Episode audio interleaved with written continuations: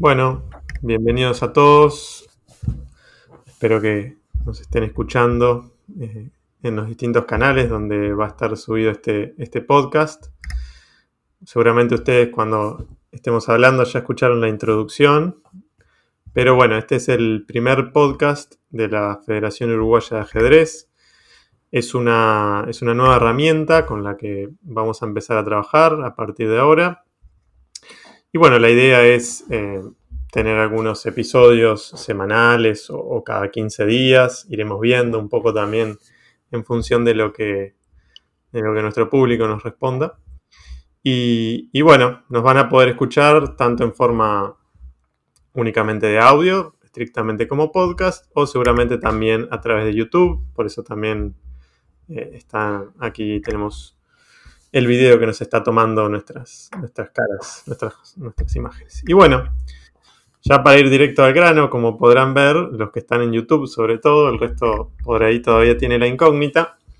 Estamos eh, en este primer podcast, inaugurando el primer podcast con nada más y nada menos que el maestro internacional Bernardo Rosselli, que ha sido múltiples veces campeón uruguayo, para quienes no lo conocen, y además actualmente es el presidente de la federación, por lo cual empezar con él creo que era bastante lógico y bastante obvio.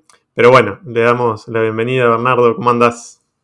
Bueno, gracias Matías Michailov. Eh, la verdad que contento de, apoyar esta iniciativa que estás llevando tú de difusión del ajedrez uruguayo desde la óptica el trabajo como community manager y agregar esta otra herramienta eh, para estar más cerca y en contacto con todos nuestros nuestra feligresía vinculada al ajedrez. Bueno, ojalá que sí, ojalá que sea una herramienta más. Bueno, Bernardo, ¿cómo arranca este año 2021 después de una un año pandémico, un 2020 complejo. ¿Cómo arranca el 2021 para, para el ajedrez uruguayo, para la fuga en general? ¿Cómo lo ves? Bueno, eh, yo creo que eh, desde el primero de enero nosotros en lo personal asumimos que no podemos esperar más eh, por la pandemia. La pandemia vino para quedarse, va a estar con nosotros y ese es exactamente el, en la situación que nosotros tenemos y a ella nos tenemos que amoldar. Porque la situación sin COVID-19 ya la conocemos y sabríamos cómo actuar y cómo trabajar. Pero nosotros debemos eh, continuar con la tarea del ajedrez eh, en, esta situación que nos toca vivir. Así que eh, no digo que no le vamos a hacer caso al COVID, sí mantenemos estrictos protocolos, sí la distancia social, sí al tapaboca, sí al alcohol en gel, sí al control de la temperatura, sí a todos y aquellas cosas que nos ayudan a no, a, no propagar este virus y además eh, apelando a la responsabilidad social de cada uno, aquel que se siente un poco mal, tiene un poco de tos o ha tenido algún pico de fiebre, siempre es mejor que no, este, que no se que no se acerque a nadie, ni a ningún espacio, ni a ningún lugar, ¿no? Bien, o sea que vamos por un poco más de presencialidad, parecería en este 2021. Exactamente, nosotros, por ejemplo, eh, hemos comenzado eh, a, trabajar con el calendario de la Federación Uruguaya de Ajedrez, como todos sabrán, se va a jugar la semifinal eh, ahora durante los días de carnaval en, eh, en Punta del Este, en el Hotel Amsterdam. Hay más de 60 inscriptos. Y bueno, con las estrictas medidas de, correspondientes de seguridad. Eh, vemos a los ajedrecistas ávidos por jugar y por competir, lo cual está muy bien y es muy bueno. Y eh, intentemos recuperar desde el punto de vista ajedrecístico eh, los 12 meses que hemos perdido de nuestras carreras ajedrecísticas. La gran mayoría de nosotros no recordamos muy bien las partidas nuestras, ni las líneas que jugamos, ni lo que hemos estudiado. Bueno, hay que volver otra vez a, ponernos en caja. La federación intenta llevar a cabo todos los eventos pero eh, de, todas las maneras posibles. Sin embargo, eh, no nos resulta fácil ahora hacer la semifinal del, del campeonato uruguayo de una manera híbrida. Ustedes saben que el torneo híbrido es aquel que está, se juega en distintas sedes y cada sede está supervisada por eh, algún árbitro. Lo que sí tenemos las ideas de llevar eh, hacer la final del Campeonato Uruguayo 2020, la que quedó trunca el 16 de marzo del año pasado, comenzarla alrededor del 15-16 de marzo de este año y hacerla muy probablemente de una manera híbrida con los jugadores que tenemos en Argentina, que son Nahuel Díaz, el maestro internacional Nahuel Díaz y el, nuestro único gran maestro autóctono, porque tenemos ahora a Alejandro Hoffman, Andrés Rodríguez, eh, que está en Argentina, y Luis Ernesto Rodi, que está viviendo en Río de Janeiro. Estamos Todavía estamos en pañales, pero la idea es coordinar con árbitros internacionales para que supervisen las partidas de allá.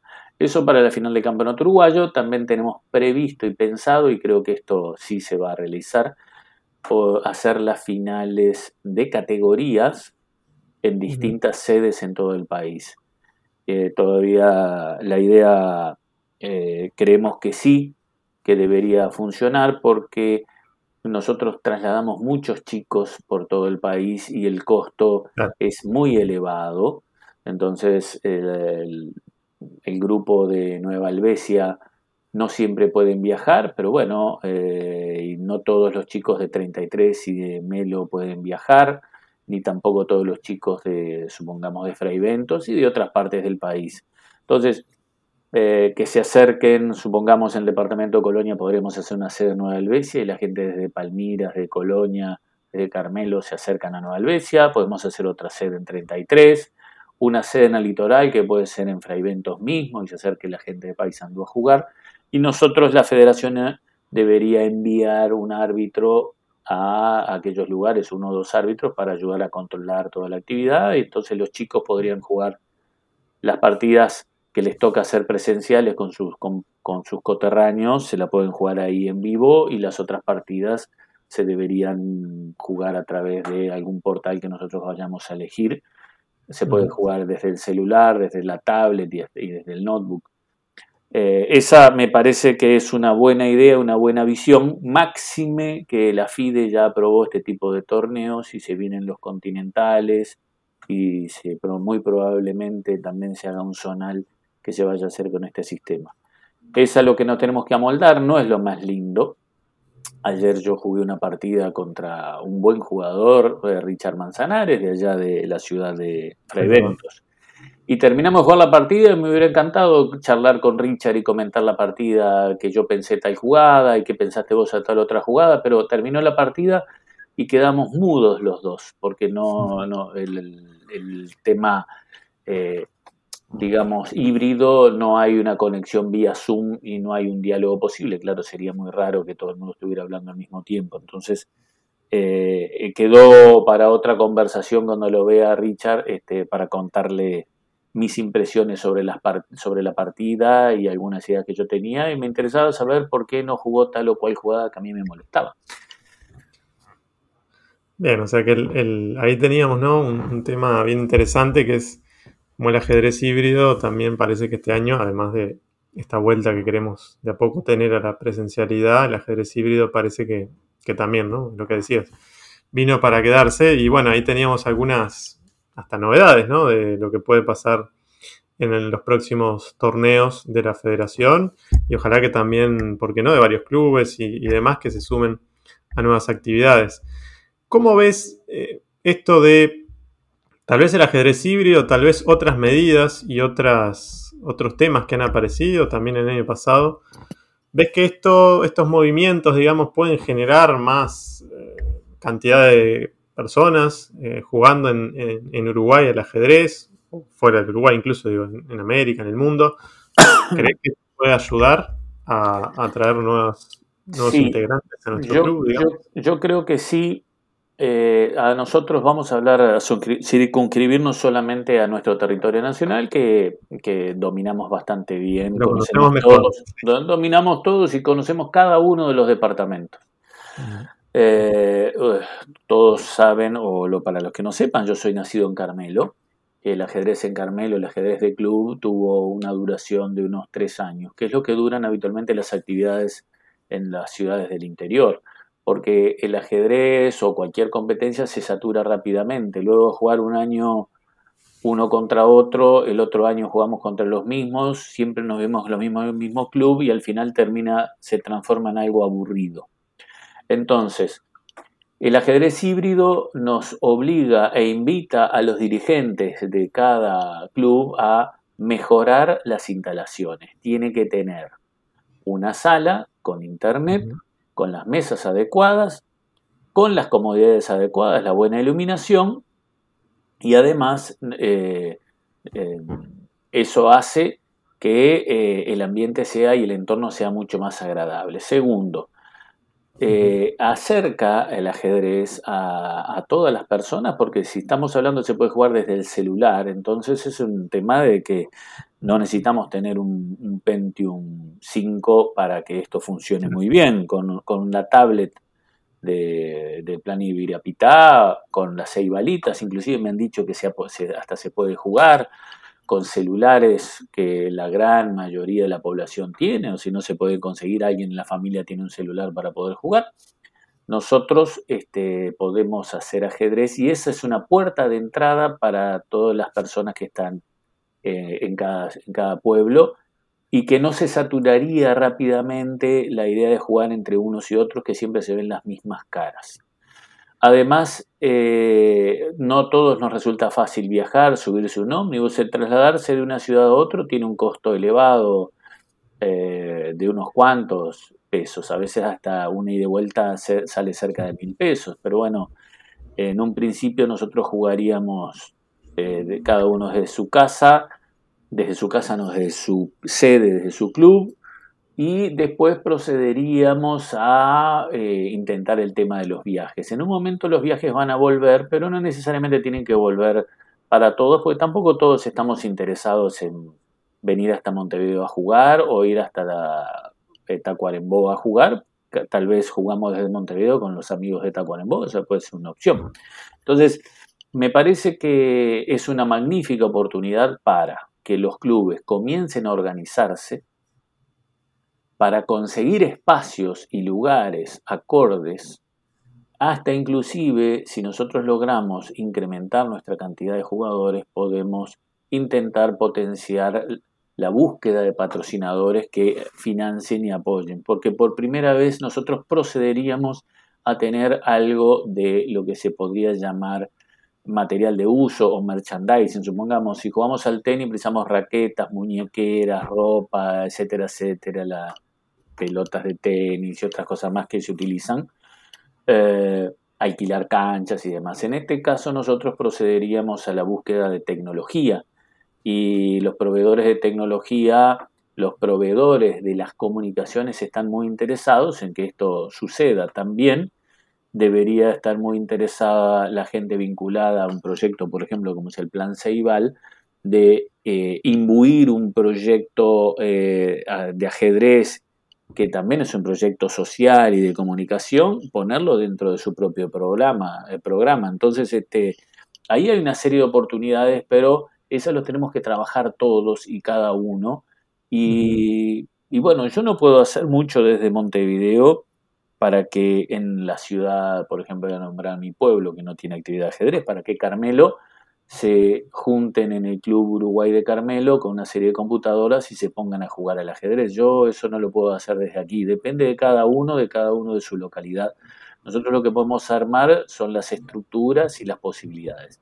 Esta federación ha apoyado a todos y a cada uno que tiene una iniciativa eh, para hacer florecer el ajedrez en algunos puntos del país. La última comunicación que hemos tenido es con Bella Unión, una vez más, y estamos abocados a enviarle algunos juegos de ajedrez porque quieren hacer algún taller por allí.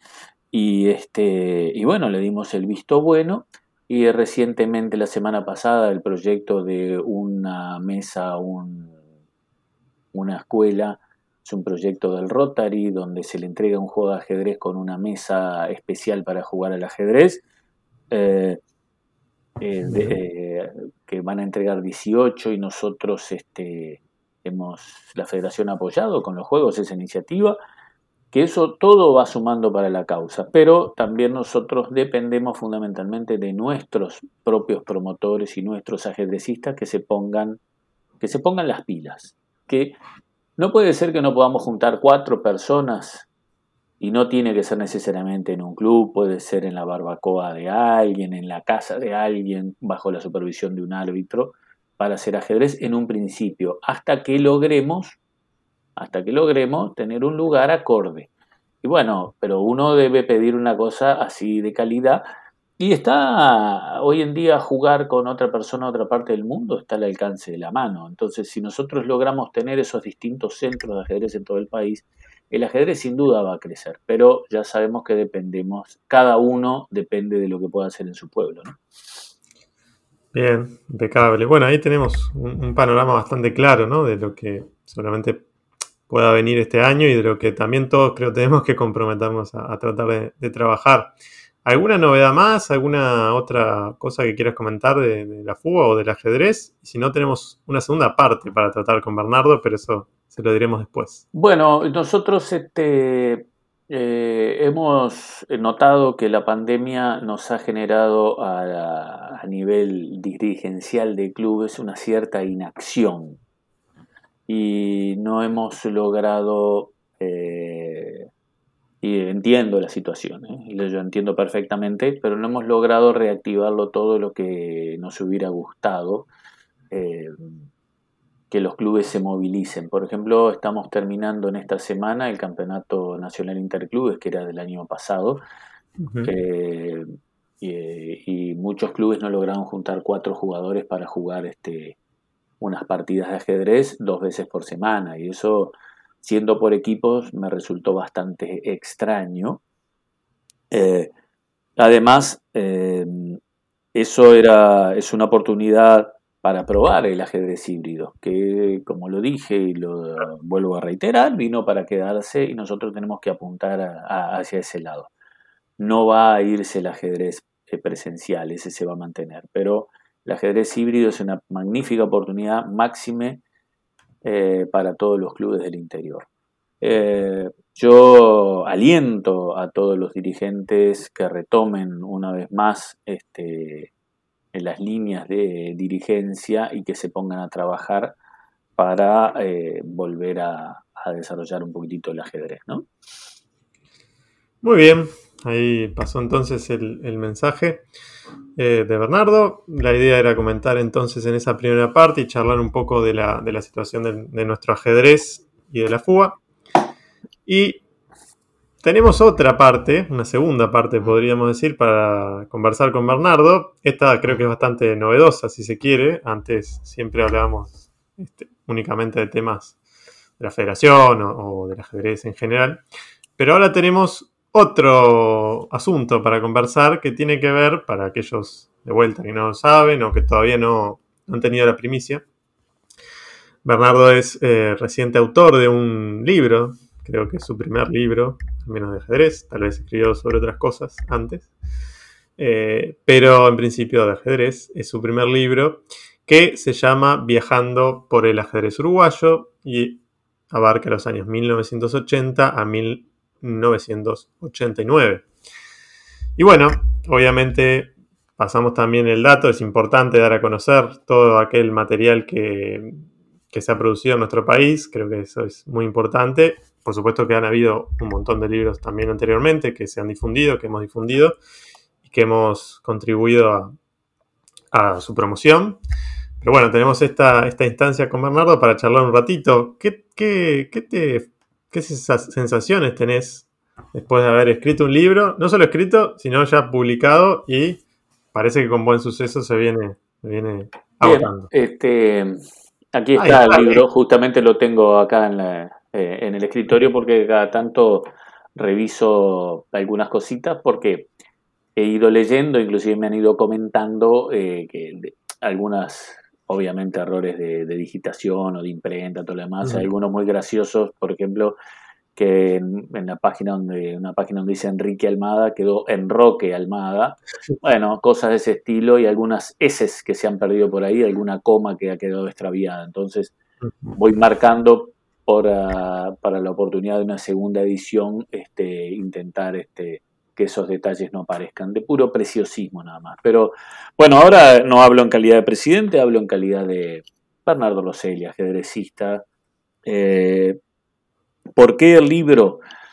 Bueno, eh, hace muchos años, inclusive muchos amigos del ambiente del ajedrez siempre me instaron a, escribir algo. Recuerdo que José Riverol hace muchos años dijo que yo tendría que haber escrito algún libro. Me recuerdo que el fallecido y querido amigo Maximiliano Infran dijo, ¿para cuándo tu libro? Y tendrías que hacer sobre los campeonatos uruguayos, me dijo él. Entonces, me senté a, escribir en ese momento y escribí algún artículo, pero quedó allí. Y ocurrió que en mis tantas visitas, está escrito en el libro, a la casa de Héctor Silva Nazari, me mostró una serie de archivos y dijo, Bernardo, esto va a ser para vos, para que continúes con la historia del ajedrez uruguayo. Todos nosotros sabemos que tenemos tres libros de ajedrez en, el Uruguay. El libro que escribió Diano, Diez Docenas. Ha habido muchas revistas de ajedrez también, ¿no? Eso también pero el libro Diez docenas de Diano, que se refería a sus partidas, de, no muy buena calidad las partidas, pero lo importante era el gracejo con los que las escribía y la descripción que hacía de cada una de las personas. Eso estaba muy bien. Un libro muy interesante que escribió Daniel Perchman sobre 40 años de ajedrez, tiene 40 jugadores en la historia, donde cada uno de los 40 jugadores publicaba o comentaba dos de sus partidas. Y el mejor libro de todos, que es el de el insuperable libro de Héctor Silva Nazari, 100 años de historia del ajedrez uruguayo, que va de 1880 a 1980. Cuando Héctor me dice que yo voy a continuar, eh, tengo que continuar con el camino, y ya me lo han dicho varias personas más, eh, la responsabilidad era muy grande, sobre todo porque Héctor era un estudioso minucioso de la historia y, no daba puntada sin hilo. Él lo que decía era una cosa que estaba rigurosamente comprobada por las fuentes. Yo no soy capaz de hacer una cosa de ese estilo, sin embargo, apoyándome en los archivos de Héctor, que me cedió gentilmente su hermano Roberto, al cual le agradecí mucho en, este, los agradecimientos del libro, eh, todas las tablas de posiciones, decidí construir parte de la historia del ajedrez uruguayo que yo considero es una opinión mía. El eje central son los campeonatos uruguayos, porque ahí, hacia ahí confluye todo el ajedrez uruguayo. Las cuartos de final, las semifinales y las finales van todos hacia el campeonato uruguayo absoluto. Esos han sido los protagonistas y eso yo considero que es eh, la medida donde uno ve eh, quiénes son los mejores jugadores. Los 10, 12, 15, 16 mejores jugadores que cada año se estaban participando en los eventos. Entonces, para no transformarlo en unas frías estadísticas eh, de resultados, de quién ganó, quién perdió, le agregamos una serie de anécdotas, algunas jocosas, algunas eh, semitrágicas por, o tragicómicas, por decirlo de alguna manera, otras anécdotas propias donde yo considero que pueden dejar enseñanzas, errores gruesos que yo he cometido a lo largo de la historia y que me parece que a los estudiantes de ajedrez le puede servir eh, por lo menos para tener en cuenta de que yo fui por ese camino y que considero que me equivoqué. Cada uno después elegirá si puede, quiere retomar el mismo camino y cometer el mismo error o tal vez hacer ese mismo camino y darse cuenta que no estaba mal, que yo hice algo mal en ese momento. Y eh, además agregué partidas propias, eh, fundamentalmente porque en las partidas uno cuenta, cuenta los sentimientos, lo que vio, lo que no vio, lo que sintió, lo que le comentó el adversario y de las ochenta y pico de partidas, creo que hay unas 17, 18 derrotas y debe haber unas cuantas más, eh, otras tantas que fueron tablas y otras que gané. No se trataba del resultado, sino de tratar de encontrar en la partida que hubiera alguna enseñanza que nos pudiera dejar. Siempre con el ánimo de construir y dejar un mensaje positivo eh, a cada uno de, los lectores. Y bueno, he tenido muy buena receptividad. Eh, por parte del público del ajedrez uruguayo, también por parte del público que no está vinculado al ajedrez. Eh, el libro está, se está vendiendo en todas las librerías, distribuido por la editorial Guzzi. Eh, la distribuidora Guzzi, la editorial es Rumbo, eh, que ha logrado este, que esté el libro al alcance de todos en todo el país. Y me he sorprendido gratamente por la cantidad de, ejemplares que se han vendido. Eh, ya, por ejemplo, se vendió el 20% en, los primeros 20 días, el 20% de los libros distribuidos, lo cual es una gratísima sorpresa para un producto que está un poco por fuera de, lo que es eh, eh, el mercado, porque no hay libros de ajedrez uruguayos para publicar. Entonces el riesgo es grande. Y aparte recuerden todos que cuando uno hace algo se expone. Yo estoy acostumbrado a la exposición desde que arranqué a jugar al ajedrez. Uno está acostumbrado a la crítica eh, mordaz, a la crítica de los amigos y a la crítica de los adversarios ocasionales. O sea que, eh, y además hace más de 11 años que dirijo la Federación Uruguaya de Ajedrez, así que ya sé de qué va la crítica y eh, que siempre son muy bienvenidas. Pero bueno, eh, uno se expone, pero la vida es esto, es exponerse eh, y someterse a lo que a uno le eh, uno da una visión de cierta cosa y bueno, la gente puede decir me gusta no me gusta. Pero he encontrado que mucha gente ha encontrado divertidas muchas anécdotas, distintas anécdotas le han parecido muy bien, a mí me gustan muchas, pero digo algunas me gustan especialmente, las recuerdo mucho cariño y otras este, la gente eh, le ha encantado otras situaciones y le ha llegado distintas apreciaciones. Y este libro ha traído unas cosas muy interesantes. Por ejemplo, yo he hecho una transcripción de el libro de el libro sobre los sobre eh, los inmigrantes eh, españoles, donde habló sobre un ex campeón uruguayo, José Luis Álvarez del Monte, que bueno, él estuvo preso durante la dictadura desde 1973 a 1980 más o menos él estuvo preso en la cárcel de libertad y ahí construyó un manual de ajedrez. Y es verdad, eh, pero bueno, siempre nos preguntamos qué había pasado con ese manual. Y un ajedrecista que vive en Colonia, Santiago Rodríguez, nos cuenta que su abuela, la abuela Tota, era amiga de, ella trabajaba ahí en el penal y era amiga de José Luis Álvarez y se lo regaló. Entonces el manual ese, fíjense cómo cierra la historia, el manual ese está, existe y eh, en algún momento lo podremos ver, capaz que escanearlo y eh, hasta inclusive podríamos, eh, habría que hablar, intentar buscar algún familiar de don José Luis Álvarez del Monte para ver si autoriza a su publicación. No, quisiéramos nosotros eh, atribuirnos este, unos derechos que no nos corresponden, pero si hiciera una sesión de derechos a la Federación Uruguaya sería muy interesante eh, ese, eh, ese cierre de, historia que me parece muy rico, muy interesante, muy atractivo, ¿no?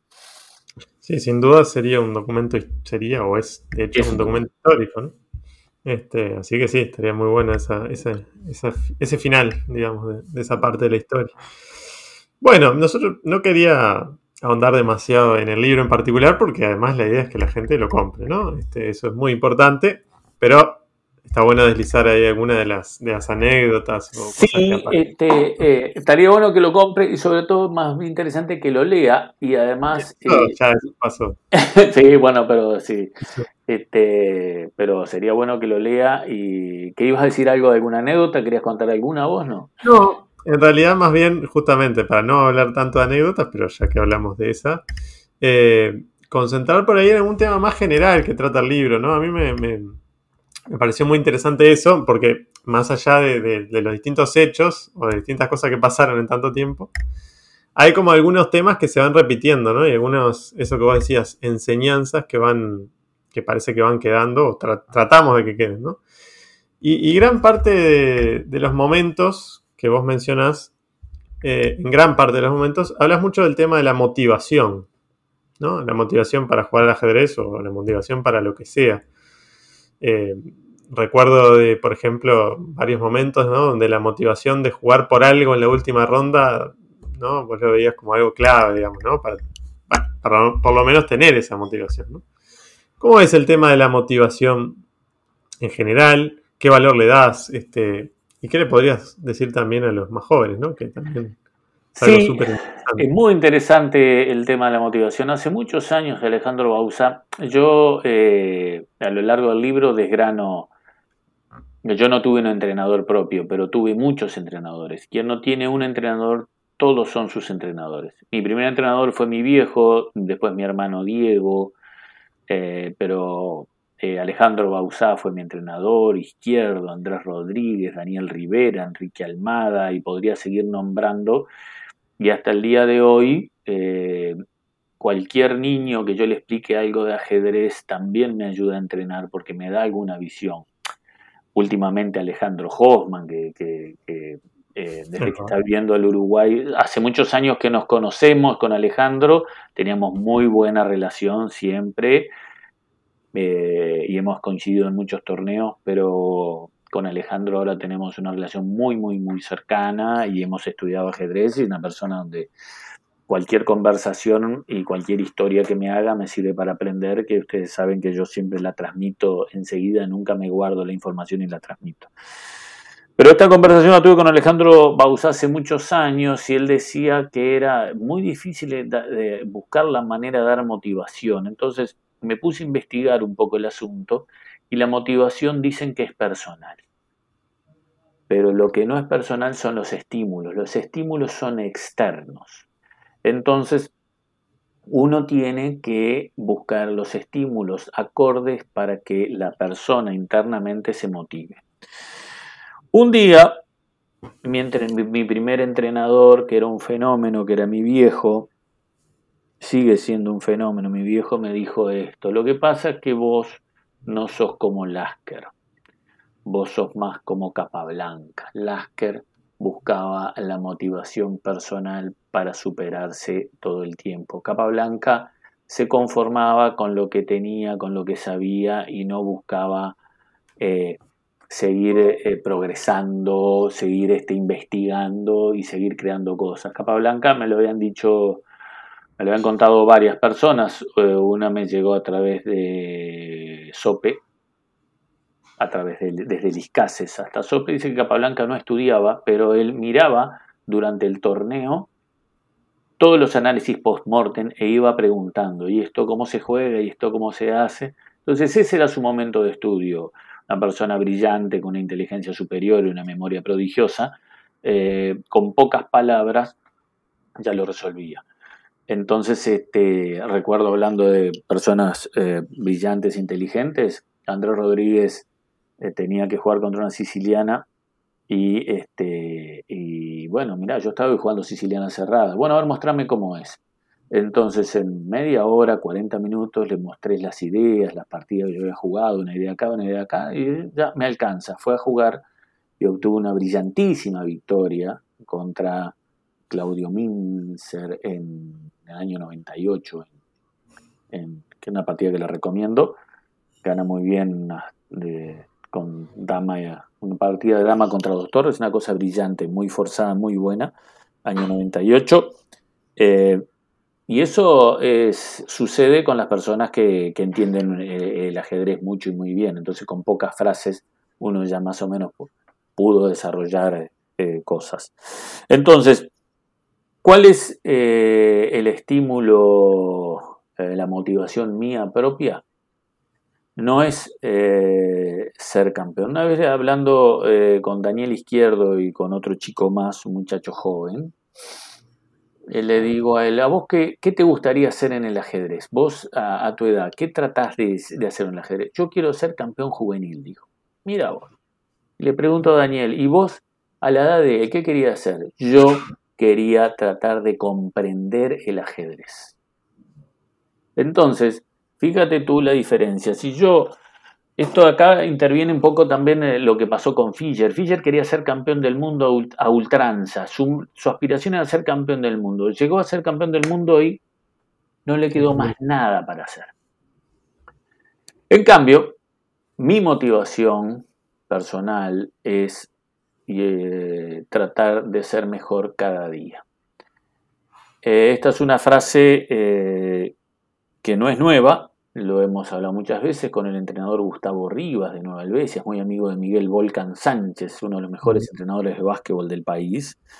Y, cuando le dediqué el libro a, a, Gustavo, le hice una dedicatoria, le dije que era, él era uno de los, eh, de los compañeros míos de cruzada de la superación de uno mismo, que el adversario es uno mismo.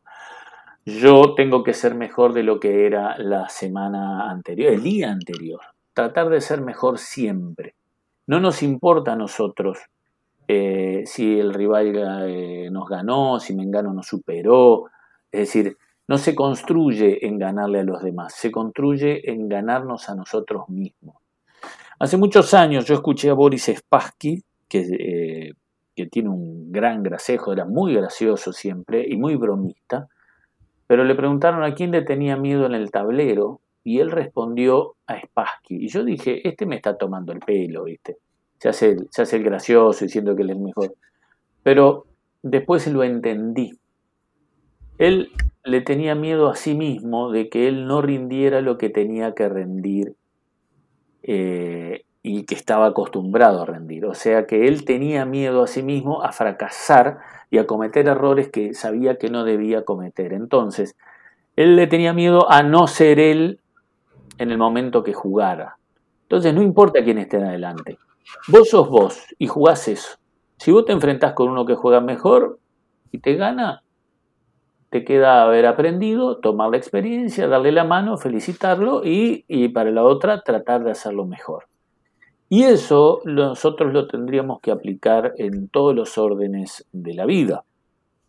Está bien, cada uno se especializa en una materia y a mí no me gustaría eh, ser una persona tan eh, puntillosa y obsesiva de tratar de ser bueno en todo lo que uno hace. Uno cocina y cocina, bueno, cocina como para comer, no cocina para presentarse en un concurso. O tiende la cama y bueno, la tiende como para dormir nada más, no es para presentarse en un hotel y decir, miren cómo tiendo la cama yo y conseguir un trabajo. Pero bueno, nuestra tarea y la tarea que nosotros hagamos y elijamos, eh, la tenemos que hacer lo mejor posible y con todo el afecto y el cariño y el amor propio que uno le tiene que brindar para tratar de ser mejor. Uno tiene que apuntar a eso. No compararse con los demás, porque en realidad eh, compararnos con los demás nos puede convertir absurdamente vanidosos, porque yo si me comparo con los jugadores de, mi, de la cuadra de mi casa, soy el campeón de la cuadra, y si me comparo con los de las cuatro manzanas siguientes o de mi barrio, puede ser el campeón del barrio, pero después si tengo que jugar ya en la ciudad es otra cosa, y si tengo que jugar en el país es otra, y a nivel sudamericano otra, y a nivel panamericano otra, y a nivel mundial otra. Entonces, nosotros siempre vamos a tener a alguien que nos va a ganar y nosotros vamos a encontrar siempre a alguien para ganarle, pero no se trata de ganar, perder, se trata de saber si yo estoy dando lo mejor que podía dar. Yo, es una cosa que... Eh, me ha llevado a estar a los 55 años jugando a un nivel que me tiene satisfecho. He intentado siempre de dar lo mejor de mí y nunca volverme de un torneo o de una partida sin la satisfacción de haber brindado lo máximo que podía dar.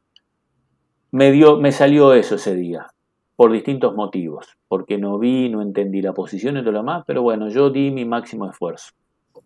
De eso se trata el ajedrez para mí, y ese es el mensaje, inclusive es el mensaje que está en el libro muchas veces, y está escrito, de bueno, admitir los errores, admitir las, las, este, pérdidas, eh, y tomarlas como una enseñanza. Nada más que eso.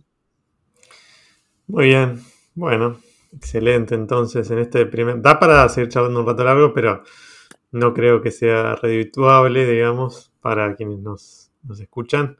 Nos van a escuchar, mejor dicho. Así que bueno, vamos a ir dejando por acá con la promesa de segunda, la segunda parte del libro, que ya me quedó, me quedó clara. Así que también los que quieran aprovechar, no solo pueden aprovechar este primer libro, sino también probablemente. El, segundo el segundo libro, eh, este año yo aproveché la pandemia para escribirlo y tuve bastante tiempo. Eh, eh, ahora yo ya empecé a escribir en la, década del 90. ya he hecho una gran recopilación de datos, ya lo tengo diagramado, como lo voy a hacer. Pero bueno, ahora queda un trabajo enorme por delante. Yo sospecho que volverá a estar otra vez para fin de año tenía eh, ganas de que estuviera para julio, pero eh, como viene este año, en los primeros meses del año, la federación me absorbe mucho tiempo y hay mucha tarea para hacer y, hay muchas cosas. Eh, estamos en tiempos difíciles para las disciplinas deportivas, no hay un gran, no hay un plan en, en, la Secretaría Nacional de Deporte para el ajedrez uruguayo, entonces estamos eh, basándonos en la frase artiguista, nada podemos esperar sino de nosotros mismos. Entonces, la federación se tiene que reactivar por sus propios medios, no podemos esperar nada de nadie, si viene algo, bienvenido sea, pero nosotros tenemos que trabajar por nosotros, para nosotros y por nosotros. De eso se trata, entonces, bueno, vamos a ver si el libro sale este, para septiembre, octubre ya esté la oportunidad de que esté en las librerías una vez más. Impecable, perfecto, lo vamos a esperar entonces. Y bueno, de esta manera nos vamos despidiendo, le agradecemos a Bernardo y ojalá que sean, sean muchos los que tengan la chance de poder escuchar esto y seguiremos conversando. Tenemos varios proyectos de quienes pueden ser los próximos invitados o invitadas, así que bueno, ya estaremos conversando y difundiendo obviamente en las distintas redes.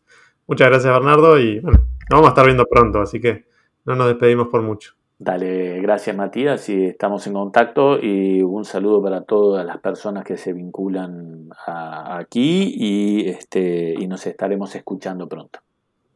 Muy bien, bueno, saludos a todos y muchas gracias. Hasta luego.